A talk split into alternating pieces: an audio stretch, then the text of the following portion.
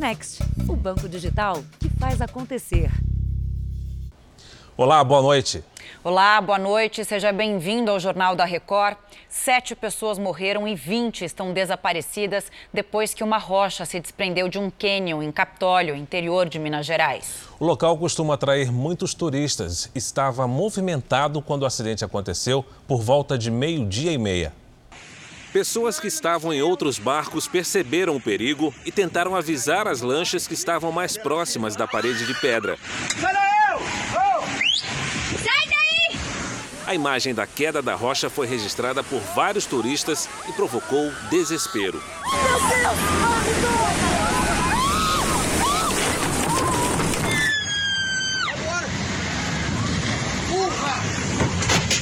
O acidente aconteceu na região de Escarpas do Lago, no município de Capitólio. De acordo com informações dos bombeiros, pelo menos três embarcações foram atingidas. Duas delas afundaram. Os socorristas também confirmaram a morte de sete pessoas. 23 vítimas foram atendidas e liberadas na Santa Casa de Capitólio. Outros feridos foram levados para cidades vizinhas, como Piume, Passos e São João da Barra. Havia crianças entre as vítimas. Mais de 40 militares participaram da operação de socorro e resgate. Vieram transferidas para Santa Casa de Misericórdia de Passos dois pacientes, uma senhora de aproximadamente 50 anos que teve um trauma na face e acabou de chegar um paciente de aproximadamente 25 anos que também teve um traumatismo na face a uma suspeita de mandíbula será submetido a exames para confirmação diagnóstica. A região de Capitólio é muito procurada por quem gosta de turismo em meio à natureza. Cercada pelo Lago da Represa de Furnas e pelo Rio Grande, a cidade é conhecida como o Mar de Minas Gerais. Os cânions são uma das principais atrações de Capitólio. Essas duas fotos mostram o local da tragédia antes e depois da queda da rocha. O pedaço que caiu já tinha uma trinca há bastante tempo. Essa foto foi tirada em março de 2012 pelo Flávio Freitas. Na época, ele já alertava numa rede social a imensa rachadura no paredão. Veja agora outros destaques do dia. Mais informações sobre as buscas aos desaparecidos do acidente em Capitólio. Dique de Minas Gerais transborda, interdita a rodovia e assusta os motoristas. Olha, a caminhonete indo embora, olha. O Ministério da Saúde vai distribuir quase 30 milhões de testes de Covid para conter avanço da Omicron. Especialistas dizem que praticar exercício no frio pode ser bom para a saúde. Futebol Solidário no Rio de Janeiro reúne Romário, Ricardo Rocha e outros craques. E você vai conhecer a piscina que o visitante pode nadar sem se molhar.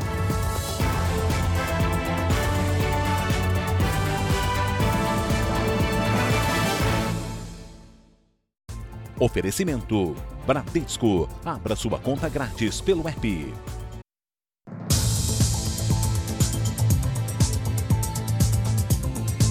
Em São Paulo, a polícia encontrou o corpo de um motorista de aplicativo desaparecido há quase uma semana. Ele foi morto depois de um sequestro relâmpago. O corpo do motorista de aplicativo foi encontrado nesta represa em Mairiporã, cidade da Grande São Paulo. Vando dos Santos Nascimento, de 33 anos, estava desaparecido desde domingo, quando saiu para fazer uma corrida de São Paulo até o município de Franco da Rocha. Depois que deixou o passageiro, Vando avisou a mulher por mensagem que faria uma corrida particular. Foi o último contato dele. A família rastreou os cartões de crédito usados pelo motorista e descobriu que no dia seguinte ao desaparecimento, uma compra foi feita numa padaria e outras duas tentativas de pagamento em outros dois estabelecimentos comerciais. Quando eu vi a movimentação, como foi pequena e foi numa padaria com nome conhecido, eu achei até que pudesse ser ele voltando para casa comprando alguma coisa. Mas o que me deixou mais preocupada foi não poder entrar em contato com ele, porque a gente fala, conversa a cada cinco minutos um com o outro. A polícia já esclareceu o crime. Vando foi vítima de sequestro relâmpago e agredido por dois homens antes de ser jogado na represa. Um dos criminosos já foi identificado e está foragido. A polícia tenta localizar também duas mulheres. Câmeras de vigilância flagraram quando o carro da vítima estacionou às 7h24 da manhã nesta padaria. Uma das jovens desceu do banco de trás. Dentro, no caixa, as imagens mostram que ela está acompanhada de uma outra mulher. Elas gastam 20 reais no cartão de crédito de Vando. Compram pães, refrigerante e frios. A suspeita é que elas sejam companheiras dos assassinos.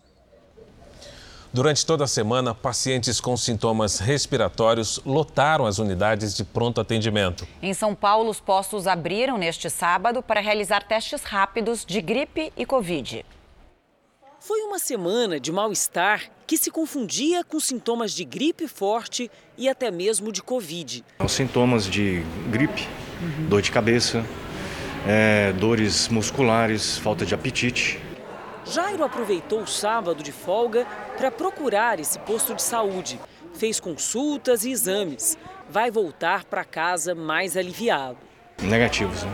Você está mais aliviado? Totalmente. Né? Isso, isso tira um peso muito grande. Só na capital paulista, quase 500 unidades de saúde permaneceram abertas nesse sábado para o atendimento de pacientes com sintomas gripais sem a necessidade de agendamento prévio. Aqui nesse posto, na região central da capital, depois de passarem por uma consulta, os pacientes com sintomas eram submetidos a testes rápidos de Covid e influenza.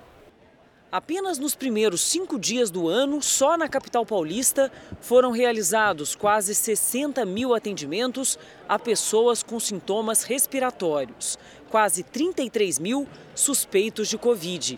Em Itapevi, na Grande São Paulo, em pelo menos um sábado por mês, é realizado o dia D da vacinação contra a Covid, uma espécie de mutirão que chega a imunizar mais de 800 pessoas em um único dia. Caroline, de 13, veio tomar a segunda dose. Você acha que é importante? Sim. Por quê? Para todo mundo ficar vivo, não ficar doente nem nada. Em Salvador, na Bahia, foi dia de reforçar a imunização das pessoas que têm 60 anos ou mais contra a gripe. A vacinação foi retomada depois que a cidade recebeu quase 150 mil doses doadas pelo Instituto Butantan de São Paulo. Já em Campo Grande, desde a última segunda-feira, os atendimentos foram intensificados e nesse drive-thru foi oferecida a testagem gratuita. Ações parecidas também aconteceram em feiras e parques de Goiânia, onde foi feita a vacinação contra a Covid e influenza. Estamos apenas no oitavo dia do mês e o número de pessoas infectadas pelo coronavírus na cidade do Rio de Janeiro mais do que dobrou em relação a dezembro. Hoje, mais um centro de testagem foi aberto na zona oeste da capital. Mais de 12.400 pessoas foram diagnosticadas com Covid-19 no Rio de Janeiro nos primeiros sete dias do ano. Você sente sintoma desde ontem. Minha filha veio, ela deu negativo, mas eu dei positivo. Isso representa mais do que o dobro em relação a todo o mês de dezembro. O aumento foi impulsionado pela variante Omicron, que já é predominante na cidade. Nessa hora, tirar a dúvida é essencial. Meu marido testou positivo e a gente, como tem filho pequeno, achei importante nós dois testarmos para que se der também trazer eles para testar, né? No meu serviço teve gente que foi acometido da Covid e pediram que a gente fizesse o exame mas está tudo certo, não tem problema nenhum não. O ginásio que virou posto de testagem é a nova realidade do Rio de Janeiro. Mesmo num dia chuvoso, são milhares de pessoas. Por causa da alta procura, a partir de segunda-feira, novos locais de exame serão abertos, chegando a 12 no total. Os números da nova variante também serviram de alerta e muita gente está vindo para cá em busca da dose de reforço da vacina. Tomei o mais rápido possível. Não tive dúvidas em escolher, em escolher tomar. É importante que cumpramos né, as datas certinhas para que a gente possa dar uma freada nessa Ômicron, né? É a única forma. Nas farmácias, a procura pelos testes rápidos aumentou 80%. O estado que tem o maior índice é o Rio de Janeiro, com 49% de casos positivos, o segundo é São Paulo, com 46%. Ou seja, no Rio de Janeiro, um, um a cada dois testes é, dá positivo para a Covid-19, em São Paulo, muito parecido também. Hoje, na capital fluminense, 53 pacientes estão internados em leitos de UTI. E os leitos de enfermaria tiveram aumento de quase 450% na rede municipal em apenas duas semanas. O ministro da Saúde, Marcelo Queiroga, disse que irá entregar quase 30 milhões de testes de Covid ainda em janeiro, como parte da estratégia para conter o avanço da Omicron no Brasil.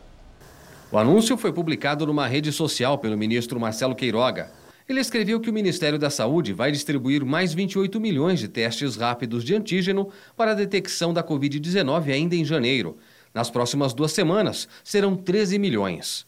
Depois de postar na internet, Queiroga falou com jornalistas na entrada do ministério e cobrou a testagem na rede privada de saúde. As nossas atenções hoje estão voltadas em relação a esse aumento de casos da variante Ômicron. Né? Nós temos informações que dos, dos testes que os, os, casos eles estão é, numa velocidade muito grande. A saúde privada tem que ampliar também a sua capacidade de testagem porque o Sistema Único de Saúde tem uma atenção primária muito forte. Queiroga também tem cobrado que estados e municípios destinem parte dos orçamentos para o combate ao crescimento dos casos de Covid-19 no país.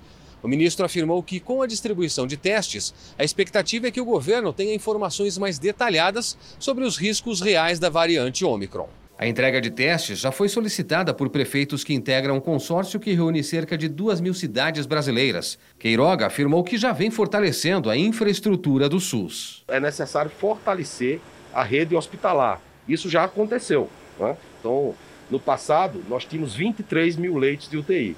Durante a pandemia, esses leitos foram aumentados para 43 mil leitos. Vamos falar agora das enchentes. Depois de dois dias de buscas, os bombeiros encontraram o corpo de uma idosa que havia desaparecido em Barretos, no interior de São Paulo. O corpo de Antônia Yoshida, de 77 anos, estava em uma galeria subterrânea do sistema de água e esgoto em uma área com muito entulho e de difícil acesso. O local fica a apenas 500 metros do ponto onde a idosa foi levada pela enxurrada durante um forte temporal. A chuva em Minas Gerais continua causando prejuízos e transtornos. Pois é, a BR-040, que liga Belo Horizonte ao Rio de Janeiro, foi interditada depois do transbordamento de um dique. O vídeo mostra o momento em que a onda de água barrenta transborda do dique e atinge a BR-040. Olha, a caminhonete indo embora, olha. Em pânico, motoristas tentam retornar na contramão. Galera, tu voltando aí, ó. Olha o barro, o barro descendo lá, ó. Tá doido, Zé? A BR-040 foi interditada em dois pontos. O primeiro, onde nós estamos, fica a cerca de 7 quilômetros do local atingido pela lama. O motorista que chega até aqui é orientado a retornar no sentido Belo Horizonte. Para aqueles que precisam seguir viagem, o jeito é parar e esperar pela liberação da pista. Você está parado aqui há quanto tempo? Ah, já tem mais de umas três horas. É, a gente está pensando em voltar. O dique que transbordou é de uma barragem de mineração que fica próxima à rodovia que liga Belo Horizonte ao Rio de Janeiro. Segundo a Defesa Civil, não houve rompimento e nem dano estrutural que ameace as comunidades vizinhas. O galgamento nessa estrutura foi devido ao escorregamento de alguns sedimentos que caíram dentro desse dique, provocando uma onda de água que veio a descer e atingir a rodovia. A chuva causou estragos também em Betim, na região metropolitana. Na via expressa, o barranco desceu e prensou o carro na mureta. Acabou de acontecer aqui, ó, desabamento aqui, ó. Em Belo Horizonte, a galeria entre as pistas da avenida transbordou rápido e uma onda gigante espalhou água para todo lado. Em Mário Campos, interior do estado, vários pontos ficaram alagados, inclusive a rodovia que liga a cidade a Brumadinho, onde 16 famílias foram retiradas de casa por causa do temporal. Do Sudeste, nós vamos ao Nordeste. 850 mil pessoas já foram afetadas pelas fortes chuvas que atingem o sul da Bahia. Em Itabuna, um dos municípios mais atingidos, a última enchente dessa proporção havia sido registrada na década de 60. O rio Cachoeira já está mais seco, mas as marcas deixadas por onde ele passou, depois das fortes chuvas no sul baiano, estão em toda parte. A última cheia foi a maior desde a década de 60 em Itabuna, um dos municípios mais afetados na região. Em muitos pontos, o cenário ainda é desolador. Este flagrante feito por moradores mostra quando a água invade a comunidade da Bananeira. Na casa de Marcos e da maioria dos vizinhos, praticamente tudo foi perdido. Já teve outras enchentes, mas não nessa proporção. E nós moradores tem aquele sentimento, né, de um local que a gente amava, gostava de viver. Temos esse cenário hoje praticamente destruído um cenário feio. Um recomeço difícil também para os comerciantes. Neste mercado, no bairro Sarinha, mais de 500 quilos de alimentos foram perdidos por causa da enchente. É, feijão, arroz, esses negócios, perdemos tudo. E sem falar né, da, da geladeira, freezers, que estão tudo parado.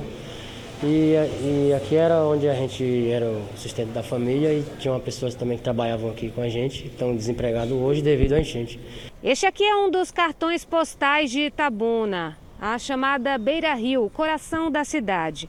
O rio Cachoeira chegou a transbordar e invadir praças e ruas mais próximas da localidade. Por causa do episódio, esta ponte que liga dois pontos importantes do centro ainda está interditada.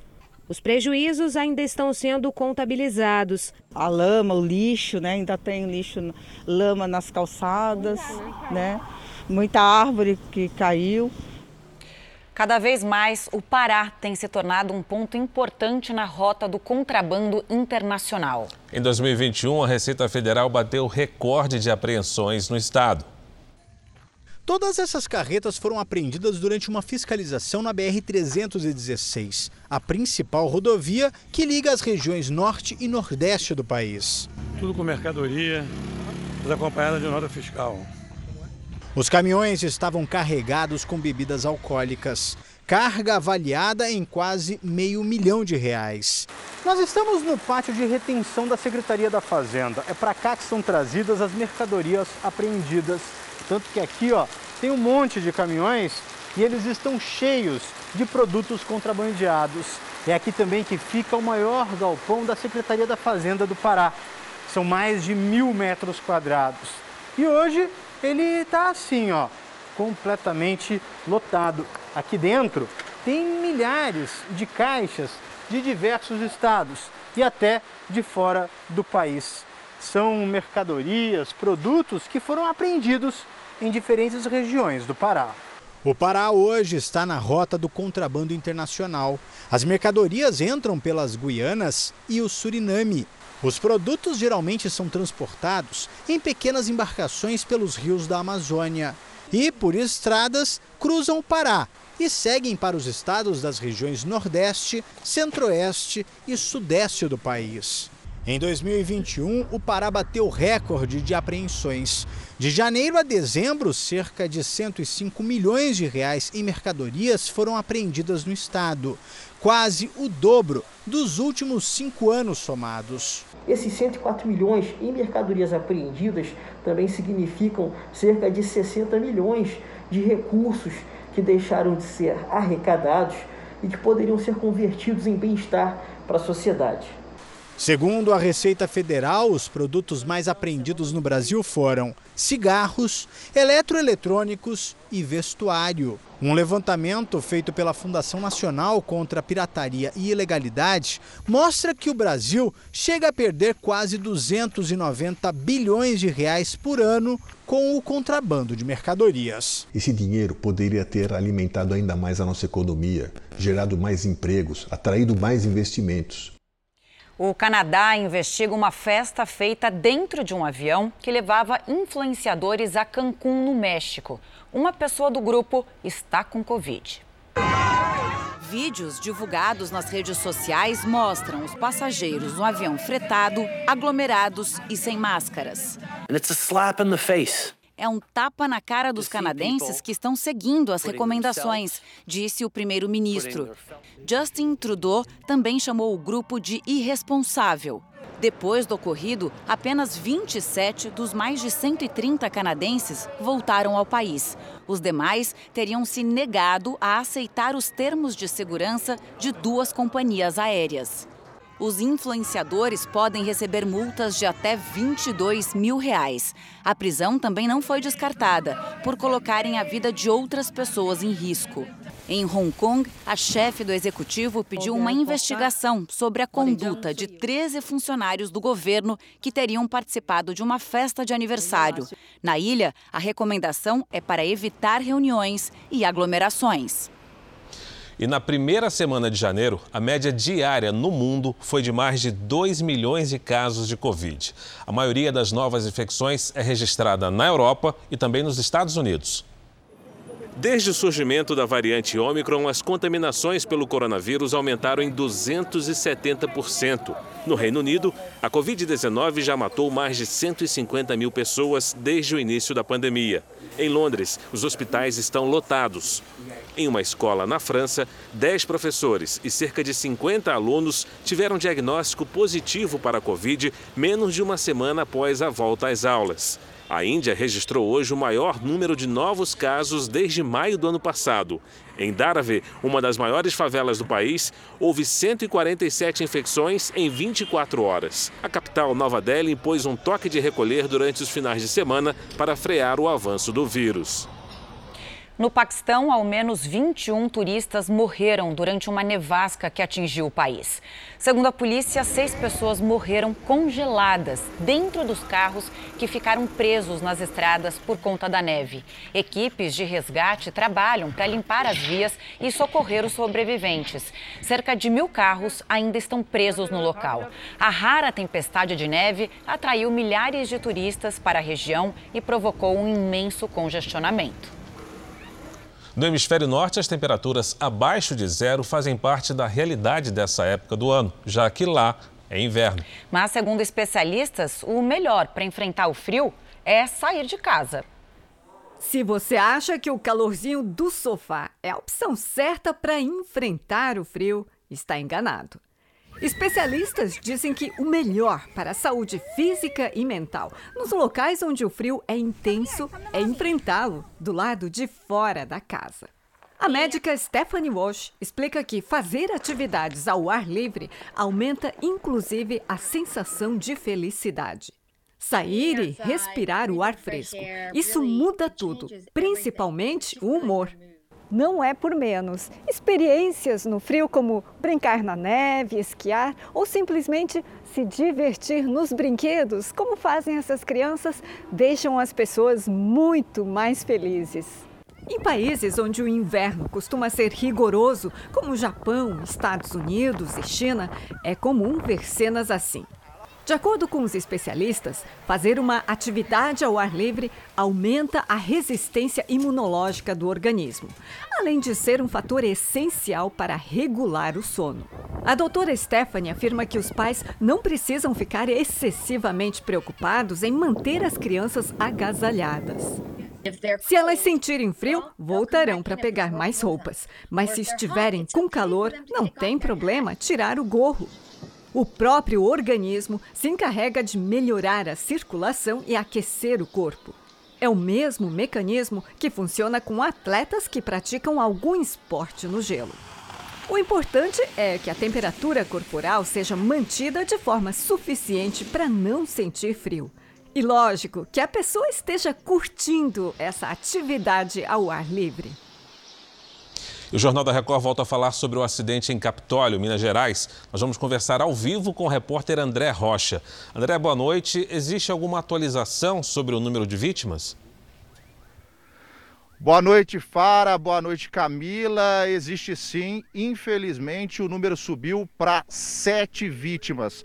No total, são na verdade, três homens e quatro mulheres. Nós estamos, nesse momento, em frente a um clube que está sendo usado como centro de operações do Corpo de Bombeiros e também da Polícia Civil. Inclusive, agora há pouco, eu conversei com um delegado regional e ele mesmo confirmou que sete vítimas já foram identificadas. O trabalho lá dentro continua, mas os mergulhadores, por questão de segurança, vão parar durante a noite. E após o acidente, toda a área foi isolada, inclusive nenhuma lancha podia se aproximar. Pela manhã, inclusive, a Defesa Civil de Minas Gerais havia feito um alerta sobre a possibilidade de ocorrências de cabeça d'água na região de Capitólio. Mas ainda não há uma confirmação se essa foi a causa da queda da rocha. Inclusive, nós observamos aqui muita água descendo para onde acaba a represa de Furnas, o Canyon,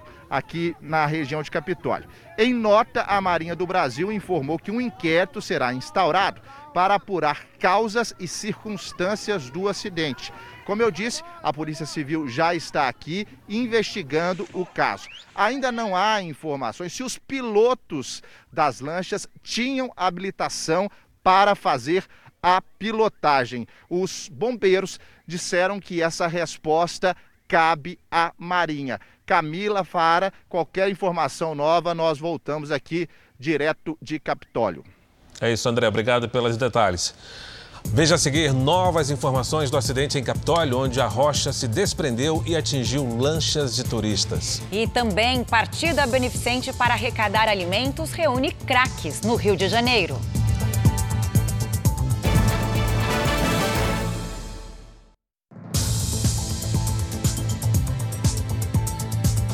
Caminhoneiros ouvidos pelo Jornal da Record veem com bons olhos a nova lei que dá à categoria o direito de se inscrever como microempreendedores individuais. Anselmo é caminhoneiro há 24 anos. Ele começou transportando frutas somente na região de Florianópolis. Hoje corta o Brasil fazendo entregas. Soube da nova lei na estrada e disse que já quer ser um MEI. Vou me informar, né, correto, para se vale a pena, né? Se vale a pena, eu vou fazer, né? Como microempreendedor individual, o caminhoneiro passa a ter o Cadastro Nacional de Pessoa Jurídica, ou seja, o CNPJ. Dessa forma, ele pode emitir notas fiscais e ter acesso a benefícios previdenciários. Com as novas regras, caminhoneiros que se inscreverem como MEI poderão ter um faturamento maior do que o teto das demais categorias incluídas no regime. Para ter acesso, as outras categorias precisam ter por ano um faturamento de 81 mil reais. No caso do transportador autônomo de cargas, o limite da receita bruta pode chegar a quase 252 mil reais ao ano. Tem custo de combustíveis, de equipamento, né, uma série de, de, fatores que fazem com que um valor de 81 mil seria muito difícil né, dele mesmo começar a sua atividade empreendedora. Então, foram feitos alguns cálculos, né, tem algumas pesquisas que foram conduzidas e aí nos levaram nesse valor né, de 250 mil, que é um valor condizente para ele conseguir né, oferir uma renda, pagar todos os seus custos e aí ter né, uma sobra para ele ter é, a sua, né, conseguir ter os seus gastos aí mensais. A contribuição previdenciária mensal será de 12% sobre o salário mínimo, cerca de 132 reais. A Confederação Nacional dos Transportadores Autônomos faz uma série de críticas e acredita que os caminhoneiros terão uma renda menor depois de se aposentarem. A questão da verba previdenciária, que ele só pode recolher pelo mínimo e, portanto, se aposentará pelo mínimo, perderia uma série de direitos e também perderia sua representação sindical, que passaria a ser dos sindicatos patronais. E por último, a questão do atendimento ao SESC-Senat, que ele perderia por aderir a isso. O presidente da Associação Brasileira dos Condutores, Wallace Landim, acredita que ajustes precisam ser feitos nas novas regras, mas estimula a adesão de caminhoneiros. Vejo que é um grande avanço para a categoria né, e aquele que se sente que é o momento, passe, faça a sua inscrição dentro do, do cadastro né, do meio caminhoneiro para que você possa ter esse benefício aí. O presidente Jair Bolsonaro afirmou que o reajuste para alguns servidores que foi prometido no final do ano passado não está garantido. Nós vamos ao vivo então a Brasília com o repórter Clébio Cavagnoli, que tem outras informações sobre este assunto. Clébio, boa noite para você. Oi, Fara, boa noite a você, a Camila. Olha, o Congresso chegou a aprovar quase 2 bilhões de reais para o governo, considera um reajuste aos policiais federais. Mas esse caso, Fara, gerou insatisfação em outros setores do serviço público e até uma debandada dentro da Receita Federal. Nós vamos agora ouvir o que o presidente Bolsonaro falou na saída de um evento hoje à tarde aqui em Brasília. Primeiramente, não está garantido reajuste para ninguém. É, tem uma reserva de 2 bilhões que você pode usar poderia ser usado para PF, PRF, e também o pessoal do sistema prisional, tá? mas não está nada garantido no tocante isso aí. É, alguns pegaram isso aqui e falaram também quero. Tá? E foi feita essa, essa onda, essa onda toda. Os servidores estão sem reajuste há três anos, tiveram a reforma da Previdência, reconheço que perderam bastante poder aquisitivo. Olha, Bolsonaro afirmou ainda que não há espaço no orçamento para reajustes, mas que mesmo assim está disposto a conversar com as categorias. Volto com vocês, Fara e Camila. Obrigado pelas informações, Clébio. A virada do ano trouxe mudanças na aposentadoria com a progressão de idade mínima e da transição. A partir desse mês, as mulheres, por exemplo, precisam ter 61 anos e meio para se aposentar. As regras de transição valem para quem já estava no mercado de trabalho antes da promulgação da reforma, em novembro de 2019. E as mudanças estão sendo feitas ano a ano. As principais são relacionadas às regras de transição por pontos ou idade mínima. Uma das mudanças é relativa à aposentadoria por idade mínima para mulheres. Antes da reforma, a idade mínima era de 60 anos. Em 2021, foi para 61 anos. Em 2022, sobe para 61 anos e 6 meses. E em 2023, quando termina o período de transição, todas as trabalhadoras deverão ter 62 anos para se aposentar. Para os homens, não há mudanças na aposentadoria por idade. Eles precisam ter 65 anos completos. Mas a idade muda se os trabalhadores forem usar a regra de transição por pontos, ou seja, a soma do tempo de contribuição para a Previdência com a idade. Nesse caso, para cada ano trabalhado, é somado um ponto para permitir a aposentadoria. As mulheres precisarão ter 89 pontos, com, no mínimo, 30 anos de serviço. Para os homens, serão necessários 99 pontos e 35 anos de contribuição. Uma outra mudança também que tende a trazer um certo conforto e uma certa tranquilidade é que alcançar a idade mínima, ele já tem direito a 60% desse benefício. A cada ano é acrescentado mais 2%. Então, tudo isso vem trazer uma certa uma oxigenação para as contas da Previdência Social, uma vez que principalmente o gasto hoje das despesas primárias do governo é, se aproxima de 50% com as despesas previdenciárias. De acordo com o INSS, o número de aposentadorias concedidas diminuiu nos últimos anos. Em 2019, foram quase 1 milhão e 400 mil. Em 2020, 1 milhão e 65 mil. E em 2021, quase 1 milhão e 23 mil. Em dezembro, o orçamento aprovado para 2022 elevou o teto do INSS, o máximo que o trabalhador poderia receber de aposentadoria. O valor passou de R$ 6.433 para R$ 7.079. Veja agora os destaques do próximo Domingo Espetacular.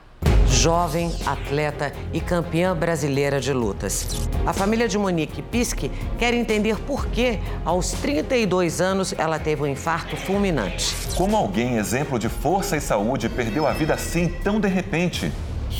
André Gonçalves está com prisão domiciliar decretada. Ele deve pensão alimentícia às duas filhas. Mas isso não impediu o ator de curtir o Réveillon em um hotel de luxo e ainda ostentar na internet. Happy New Year! Uma cobra aparece na cozinha, um cachorro do mato se esconde na dispensa, um lagarto no motor do carro. Isso é trabalho para o Christian, o catarinense que virou celebridade por resgatar todo tipo de animal. Ele já vendeu amendoim na praia e era recreador em um resort no Nordeste. Mas a vida virou de cabeça para baixo quando ele subiu ao palco com Wesley Safadão. Agora, Andinho é a nova promessa da música. É o que você vê no Domingo Espetacular. Logo após a Hora do Faro. Daqui a pouco o Jornal da Record traz novas informações do acidente que matou pelo menos sete pessoas em Capitólio, Minas Gerais. E a exposição de arte em que é possível entrar na piscina sem se molhar.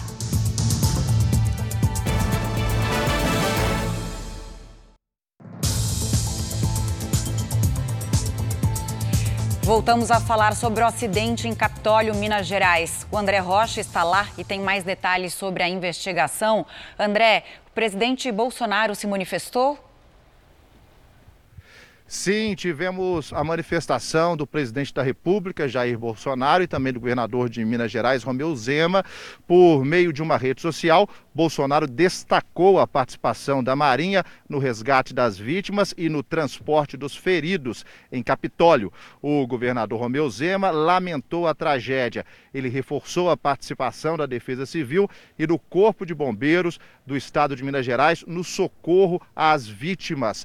Lembrando que nós estamos agora em frente ao clube onde as autoridades montaram uma central de comando para as operações de busca e salvamento. Até agora, a Polícia Civil confirma sete mortos. São quatro homens e três mulheres. Eu conversei agora há pouco com o um delegado regional e ele disse que todos estavam em uma mesma lancha. Além disso, de acordo com o delegado, oficialmente existem três pessoas desaparecidas, mas esse número pode aumentar com o decorrer das buscas e também com as informações de familiares. Camila.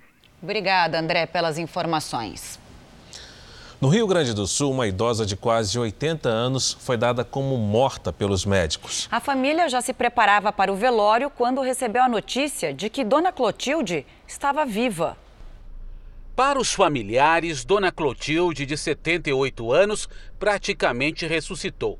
A doutora disse que reanimou e que ela voltou, mas que ela iria para uma UTI e era para nós parentes e se despedir dela, que ela não voltaria mais. Às 10 horas ela teve outra parada lá ainda, no 24 horas aonde foi constatado óbito. Ela havia sido dada como morta pela equipe médica da Unidade de Saúde de Cidreira, cidade no litoral norte gaúcho. Parentes então começaram a preparar o velório. O caixão chegou a ser comprado. Em meio à correria dos preparativos para o funeral, veio a surpresa para os parentes que, inclusive, já haviam encomendado o sepultamento. No necrotério, para onde o corpo de Dona Clotilde foi encaminhado e permaneceu por três horas, um funcionário percebeu que ela respirava e, com a mão erguida, pedia por socorro. Após a confusão, a aposentada foi transferida para este hospital em Porto Alegre. Em nota, a Prefeitura de Cidreira informou que apura o caso e que a médica que teria assinado o atestado de óbito foi afastada. A família registrou o boletim de ocorrência. Dona Clotilde está se recuperando. Ficou chocada quando soube o que aconteceu e gravou um vídeo para dizer que está ansiosa para voltar para casa. Estou melhorando. Quero ir para casa, minha, minha gatinha. E tua gatinha? Tomando um beijo. Em Minas Gerais, o serviço de coleta de lixo não consegue dar conta da quantidade de resíduos domésticos produzidos desde o começo da pandemia. Já faz tempo que a família de Adriana, que mora em Betim, região metropolitana de Belo Horizonte, quase não sai. Por isso, a quantidade de lixo produzida dentro de casa cresceu e muito. Compensar né, o tempo que a gente está perdendo de sair, né, é, suprir toda a ansiedade, não, Fomos quatro e a alimentação aumentou demais. Uma das mudanças mais significativas da pandemia foi o aumento do lixo doméstico. Antes das medidas de restrição, grande parte dos resíduos era descartada próximo a escritórios, centros comerciais e escolas. Lugares que também possuem uma estrutura própria de coleta de diferentes materiais, como papel, vidro e plástico. Mas, de um ano e meio para cá, com mais pessoas trabalhando e estudando em casa, todo tipo de lixo passou a ser descartado perto de prédios residenciais. Uma pesquisa recente feita pela Associação Brasileira de Empresas de Limpeza Pública e Resíduos Especiais apontou que o volume de lixo produzido pelo brasileiro aumentou 4% nos últimos dois anos. Passamos de 79 milhões de toneladas por ano para mais de 82 milhões. A pesquisa também mostra que houve diminuição nos serviços de coleta especializada. Nós tivemos por um longo período os serviços de triagem ficaram paralisados, ficaram suspensos, então não houve essa separação e não houve justamente depois o aumento do processamento desses materiais para a reciclagem. O Brasil permanece estagnado nos índices de reciclagem há praticamente uma década. Cleide é um exemplo a se seguir. Há 10 anos, ela transformou a reciclagem de lixo em profissão e hoje ajuda várias famílias a terem o próprio sustento. Desde 2009 me tornei uma catadora, influencia muito, né? Tanto na minha questão financeira e na questão também ambiental, porque você passa a saber da importância que quando você está trabalhando, você tem a sua renda e você está tirando esse resíduo do aterro. No Mato Grosso do Sul, as multas ambientais por uso ilegal do fogo somaram quase 40 milhões de reais no ano passado, quase todas na região do Pantanal. Mesmo assim, Camila, as infrações caíram no Brasil na comparação com 2020. Em Mato Grosso do Sul, a maior parte das multas ambientais aplicadas em 2021 ocorreu na área do Pantanal que foi castigado pelo fogo. Em todo o estado, as multas somam quase 40 milhões de reais. O valor é 36% maior se comparado ao ano anterior. Já no estado vizinho, Mato Grosso, o valor em multas aplicadas pelo uso irregular do fogo mais que dobrou no último ano. Mesmo com o grande impacto no Pantanal pelo uso incorreto do fogo, Dados atualizados pelo IBAMA mostram que em todo o país o número de multas aplicadas vem caindo. Em 2020, o Instituto de Meio Ambiente realizou cerca de 11 mil multas por infração ambiental. Já em 2021, esse número baixou para pouco mais de 9 mil. Para a Polícia Militar Ambiental, a autuação é a única forma de tentar minimizar o impacto negativo gerado ao meio ambiente. É, infelizmente, o ser humano tem essa deficiência de compreender né, pelo incentivo positivo, né? mas ele só entende quando, é, quando tem um incentivo negativo, aquele quando a gente autua, multa, e que ele sente no bolso né, a repressão imediata. A Organização Mundial da Saúde passou a reconhecer a síndrome de burnout como doença do trabalho. A consequência é dupla, porque o problema interfere tanto na vida profissional quanto na produtividade das empresas. O que a escritora narra em livro é um problema que muita gente enfrenta na vida real. Daniele foi diagnosticada como portadora da síndrome de burnout, um grave estresse profissional provocado principalmente pela pressão no trabalho. Cheguei na situação de dores de cabeça mais forte, vômito e desmaio, foi que eu vi que é, não era algo normal. Não só os desafios de cada profissão, mas também o trânsito, as contas que chegam todo mês quem não fica com os nervos à flor da pele quando se sente pressionado? E esse limite físico e emocional leva ao esgotamento, à desmotivação. São algumas das características da síndrome, que vem interferindo tanto na produtividade das empresas que passou a ser classificada pela Organização Mundial da Saúde como doença do trabalho. Foram 576 mil afastamentos só em 2020. E um dos principais motivos está o acometimento de trabalhadores por transtornos mentais e comportamentais, como a depressão e a ansiedade. As profissões mais estressantes são as da saúde, principalmente médicos e enfermeiros, jornalistas, advogados, professores, psicólogos, policiais, bombeiros, é como se a mente dessas pessoas estivesse alerta o tempo inteiro. Marli sabe como é. A gente tem que trazer números, entendeu? Quem ganha no caso é o patrão. A gente só trabalha, a gente trabalha o quê? Mais de 12 horas direto. De acordo com uma organização internacional, uma pesquisa feita em nove países mostrou que o Brasil é o segundo com problemas de estresse. Só perde para o Japão, e de cada 10 brasileiros que vão parar no divã do analista, três desenvolvem a síndrome. Burnout não é uma doença. Então, burnout é uma síndrome. Qual é a diferença da síndrome para a doença? Uma síndrome é um conjunto de sinais e sintomas. que podem estar presentes em várias doenças. Os sintomas: dores musculares e de cabeça, irritabilidade, alterações de humor, falhas de memória, dificuldade de concentração, falta de apetite, agressividade. A síndrome foi mencionada pela primeira vez nos Estados Unidos, 48 anos atrás. E como preocupa ao mesmo tempo patrões e empregados, nada mais apropriado do que a palavra burnout, o que significa chamuscado. A grande importância é a necessidade que a Organização Mundial de Saúde aponta de estabelecimento de estratégias de prevenção em relação à saúde mental no contexto de trabalho. Sol, pé na areia, quem não espera por um momento desses nas férias, não é mesmo?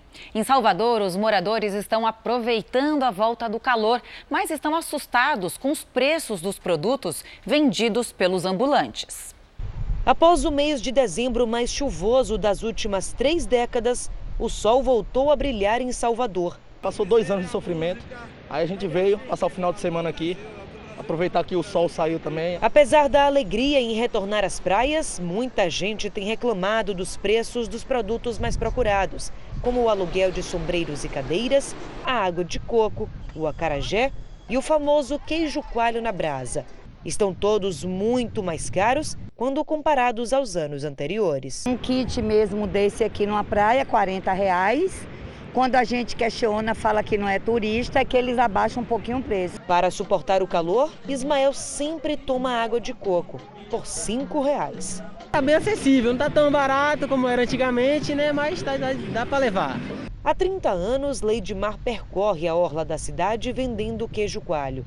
E garante que mesmo com a crise da pandemia, não aumentou o preço do produto. O preço a gente está vendendo no mesmo ano de outro passado. Aumentou para a gente, mas para a gente não aumentou ainda para o pessoal ainda não. Está vendendo queijo por quanto, digamos assim? Um é 5, levando 13 é 12.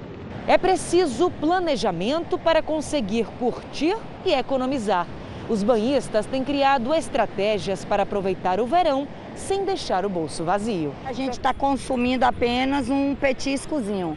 Mas a bebida, a gente já fez nosso kit ontem para trazer para a praia. Já para economizar? Para economizar, óbvio. E não é só na praia que os baianos sentiram os efeitos da inflação, não. Com as enchentes, muitas lavouras foram perdidas. Isso reflete no preço das frutas, legumes e verduras, que em alguns casos estão até 100% mais caros. O consumidor tem levado cada susto na feira. Tudo caro. Tomate, cebola também tá. Ao feirante só resta tentar explicar. Devido a essa chuva que deu no município baiano, a causa está aí, para todo mundo ver. Com as chuvas que castigaram a Bahia, as lavouras também foram afetadas e preços de frutas e verduras dispararam em muitas cidades. Em Salvador, o quilo do mamão chegou a R$ 6,00, aumento de 100% em algumas feiras. O da banana prata bateu R$ 5,00, alta de 66%. Os feirantes alegam que estão comprando produtos bem mais caros nas centrais de abastecimento. A caixa com 20 quilos de tomate, que saía 90 reais na principal central, agora está custando até 150 reais. A de cebola passou de 50 para 60. A cenoura pulou de 35 para 55 reais. Tempo melhorando, acho que um mês depois as coisas voltam ao normal. Além das lavouras, áreas de pastagens de animais foram inundadas. Estoques inteiros de ração para o período da seca acabaram perdidos. Alguns pecuaristas tiveram prejuízos acima de 300 mil reais. As condições das estradas também preocupam. Cerca de 50 mil produtores de leite já sofreram perdas. A Federação Estadual da Agricultura e Pecuária garante que a situação é temporária e que não há risco de desabastecimento de produtos comprados da Bahia. Isso é uma situação é, dramática para um estado como a Bahia, que é um estado que vive nas pequenas cidades essencialmente da atividade agropecuária. Isso levou ao aumento de preço, mas isso é passageiro e logo, logo o mercado se estabiliza. Enquanto a seca castiga o sul, em Barretos, interior de São Paulo, choveu quase metade da média prevista para o mês inteiro de janeiro. Paloma Poeta, bem-vinda, boa noite. Há algum alerta para esse domingo? Boa noite, Camila. Tem sim. Boa noite, Fara. Boa noite também a você que nos acompanha. Na região de Barretos, as pancadas de chuva ainda não dão trégua. Há muita nebulosidade com alto potencial de chuva concentrada sobre o norte e o sudeste do país. A atuação desse corredor de nuvens carregadas e a circulação de ventos em níveis altos provocam mais instabilidade nos próximos dias. Vamos então aos alertas de chuva forte para o oeste do Paraná e Mato Grosso do Sul. Em São Paulo, tem risco de temporais no norte do estado. Em Belo Horizonte, risco de alagamentos e também de transbordamentos. Amanhã, a chuva continua em grande parte do centro-norte do país, principalmente no norte de Goiás, no sul do Pará, Maranhão e do Piauí, litoral do Amapá e também no oeste e sul da Bahia. Tempo firme apenas nessas poucas áreas claras do mapa que fica até difícil da gente encontrar, né? Em Florianópolis, chove a partir da tarde, máxima de 27 graus. No Rio de Janeiro, o sol vai voltar a aparecer, mas não deve fazer mais do que 26 graus. João Pessoa com sol e chuva rápida faz até 32. Cuiabá com chuva e trovoadas, também máxima de 32. E dia chuvoso também em Manaus, com máxima de 31 graus. Vamos em busca do sol, então? Tempo ensolarado em Boa Vista, com máxima de 35. Belém com sol, mas com pancadas de chuva e 34 graus. Vitória, com chuva a qualquer hora do dia, máxima de 25. E aqui em São Paulo, a chuva volta a se intensificar e vai continuar com as temperaturas mais amenas, faz só 22 graus. Para. Paloma, vamos ao tempo delivery de hoje. O Eduardo quer saber como é que fica o tempo em Angra dos Reis, no Rio de Janeiro. Claro, vamos para lá então. Oi, Eduardo.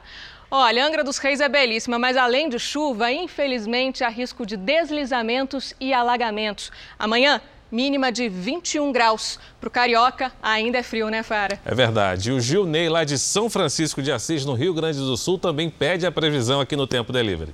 Claro! Oi, conterrâneo, tudo bom? Sei que por aí a chuva é mais do que bem-vinda, mas infelizmente a estiagem deve se estender por toda a estação, viu, Gilney? Nos próximos dias, previsão de tempo quente e seco. Chega a fazer até 34 graus na segunda e na terça-feira. E atenção para baixa umidade do ar. Participe você também do Tempo Delivery pelas redes sociais, você já sabe, mas não custa lembrar, é claro, é só mandar sua mensagem com a hashtag você no JR. Camila Fara, um ótimo domingo para vocês e até a próxima. Para você também, bom descanso. Obrigada. Obrigado, Paloma.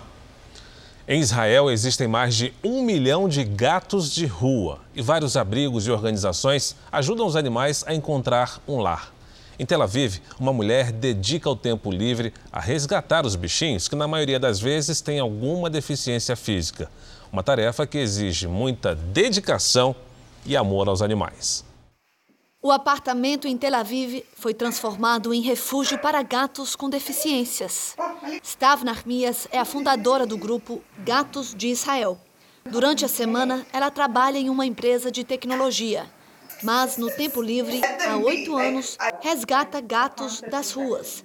E ela passa meses cuidando deles com a ajuda de doações. O que adoro nos gatos é que cada um é muito diferente, mesmo que sejam irmãos. E você precisa conquistar o amor deles para que gostem de você de verdade, diz a israelense. Normalmente ela tem uns 13, 14 gatos só aqui dentro desse apartamento. Olha só, esse aqui é o Malik. Ele tem uma infecção nos olhos. Isso aqui é o Rudolfo. Ele tem problemas para caminhar, só pode usar as patinhas da frente. E aqui embaixo, escondidinha, fica a Tortilha. Ela tem deficiência visual. Segundo a Stave, todos eles vão conseguir achar uma casa. Stave faz vídeos dos gatos para as redes sociais e diz que às vezes leva duas semanas para que um animal seja adotado outras um ano e meio. Mas no final, todos acham um lar. Stav é bem criteriosa.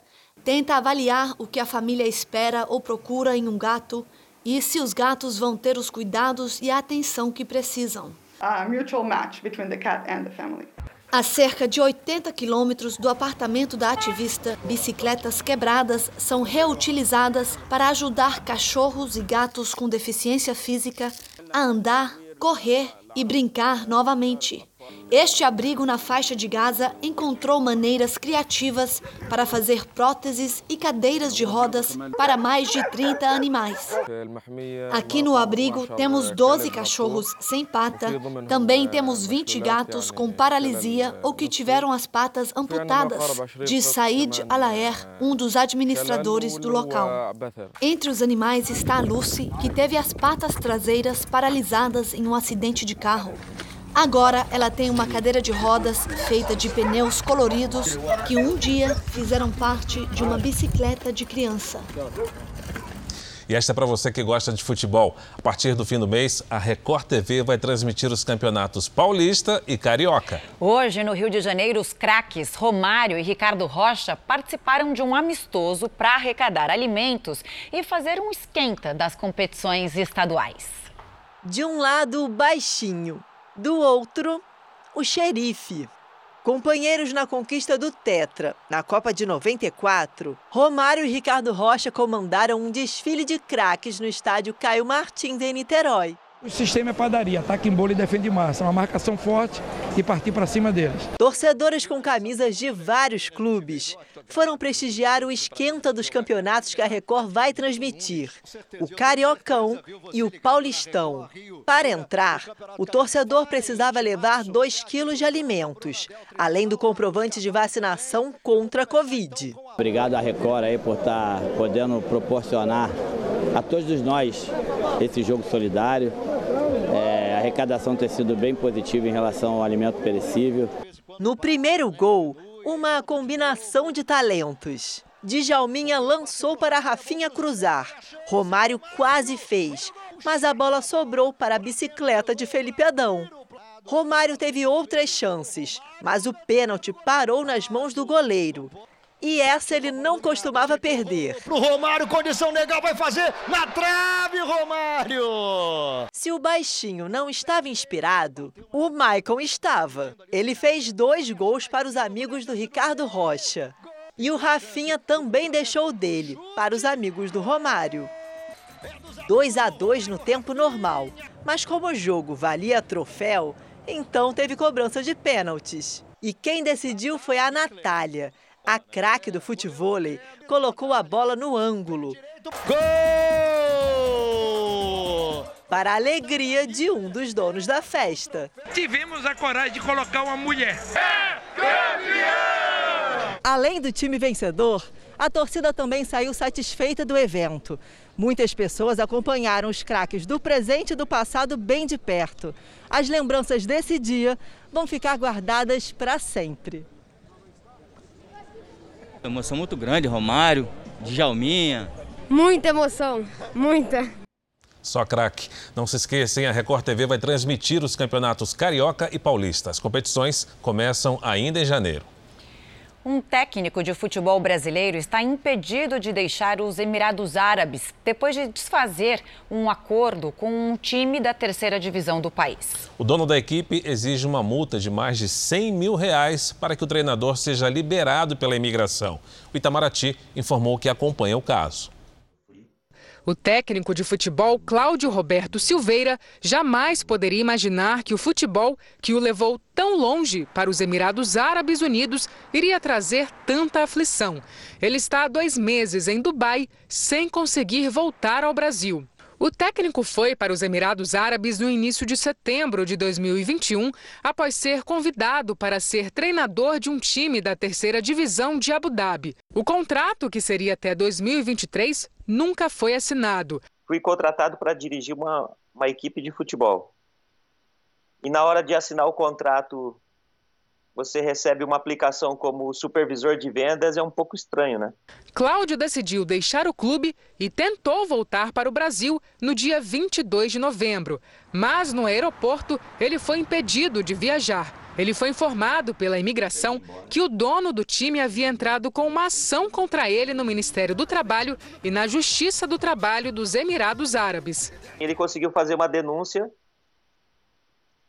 isso impede a minha saída, porque de forma legal, pelas leis do Emirados, se um funcionário estrangeiro tiver alguma denúncia, ele entra numa lista que o impede de passar na imigração no aeroporto de Dubai e, e viajar. O técnico está com visto de visitante vencido desde o dia 2 de dezembro e está ilegal no país. Ele procurou a embaixada do Brasil em Abu Dhabi, mas foi informado que deve procurar um advogado para cuidar do caso, já que a embaixada não possui serviços de assistência jurídica. E essa falta de respostas gera tristeza e angústia principalmente para a família. Aqui em Vila Velha, no Espírito Santo, a Rosânia, esposa do Cláudio, está na expectativa de receber uma boa notícia. Angústia, tristeza, às vezes até desespero, né? Uhum. Porque ele está em outro país e a gente não sabe o que pode acontecer. Os advogados de Novak Djokovic disseram que o tenista teve Covid em dezembro e por isso teria recebido uma isenção médica para entrar na Austrália sem a vacinação. Quem tem mais informações para a gente é a nossa correspondente Silvia Kikuchi. Silvia, bom dia aí para você. Olá, Camila. Olá, Fara e a todos que nos acompanham. A defesa de Djokovic apresentou à justiça australiana hoje uma carta do diretor médico do torneio. Segundo o documento, a infecção recente daria ao atleta uma isenção médica de vacinação. A Austrália não permite a entrada de estrangeiros que não estejam vacinados contra o coronavírus mas estabelece algumas exceções. Uma delas para pessoas que tiveram a doença nos últimos seis meses. O caso de Covid do tenista não havia se tornado público até hoje. Um dia depois de ter diagnóstico positivo, Djokovic foi a um evento de caridade onde abraçou crianças. Ainda não há uma decisão sobre a participação dele no Aberto da Austrália, que começa dia 17 deste mês. Camila, Fara, Obrigada, Silvia. Bom dia. Pelo menos 16 pessoas morreram e 10 ficaram feridas após uma explosão na lanchonete de um prédio comercial na China. Com a explosão, o edifício desabou. Mais de 600 socorristas foram enviados ao local. A suspeita é de que o incidente tenha sido provocado por um vazamento de gás. Você já pensou em entrar numa piscina e não se molhar? Pode parecer estranho, né? Mas essa experiência tem chamado a atenção dos visitantes de uma exposição no Rio de Janeiro. A mostra reúne 17 grandes obras que desafiam a percepção do público. Nove camadas de vidro podem nos levar ao céu. Nossa, é muito diferente, é bem surreal. As nuvens que deixam os visitantes extasiados fazem parte da mostra do artista argentino Leandro Erlich. Achei que fossem as nuvens realmente, depois que eu vi que eram vários vidros, né? Então essa parte do 3D que é bem interessante. São 20 obras em exposição no Rio de Janeiro. Criações que mexem com a nossa percepção. Olha só a mágica aqui, ó. Vem cá. Você achou que ia ver o teu reflexo? Achei, achei. De repente eu vejo outra pessoa. Uma entrevista no espelho. O salão de beleza confunde a cabeça de quem fica procurando o seu reflexo. Você tem esse jogo do olhar que você olha para lá é um espelho, você olha para cá, você acaba acreditando que é um espelho, você não tem a, a percepção que não tem nada. Mas a grande atração é essa piscina, a peça que exigiu a maior estrutura da exposição. Você está olhando meio, tipo, em dúvida se pode mergulhar? Dá uma agonia, né? Dá uma agonia. Um prédio histórico e uma piscina em tamanho real montada por aqui. Só isso já chama atenção. E como se não bastasse, as pessoas aqui em cima ainda ficam se perguntando como é possível enxergar lá embaixo gente vestida, andando e falando debaixo d'água. A explicação vem de uma fina camada de água coberta pelo acrílico, que dá a ilusão de uma piscina cheia. Aqui embaixo a gente tem a sensação de estar mergulhando no seco. Quando a gente está lá em cima, dá uma falsa impressão de que isso aqui é super fundo, que você vai cair e você vai se afundar. E aí você fica com desespero. Porque eu, por exemplo, não sei nadar. Eu vi que na verdade era uma piscina falsa e me deu uma calma. É, já que você não sabe nadar, é a única piscina que dá para você encarar essa aqui. É a única, exatamente. Aqui eu sei que eu não morro sufocada. A piscina foi criada em 1999 pelo artista argentino e já passou por Nova York, Barcelona, Londres, Seul, Paris e Buenos Aires. Hoje está numa exposição permanente no Japão.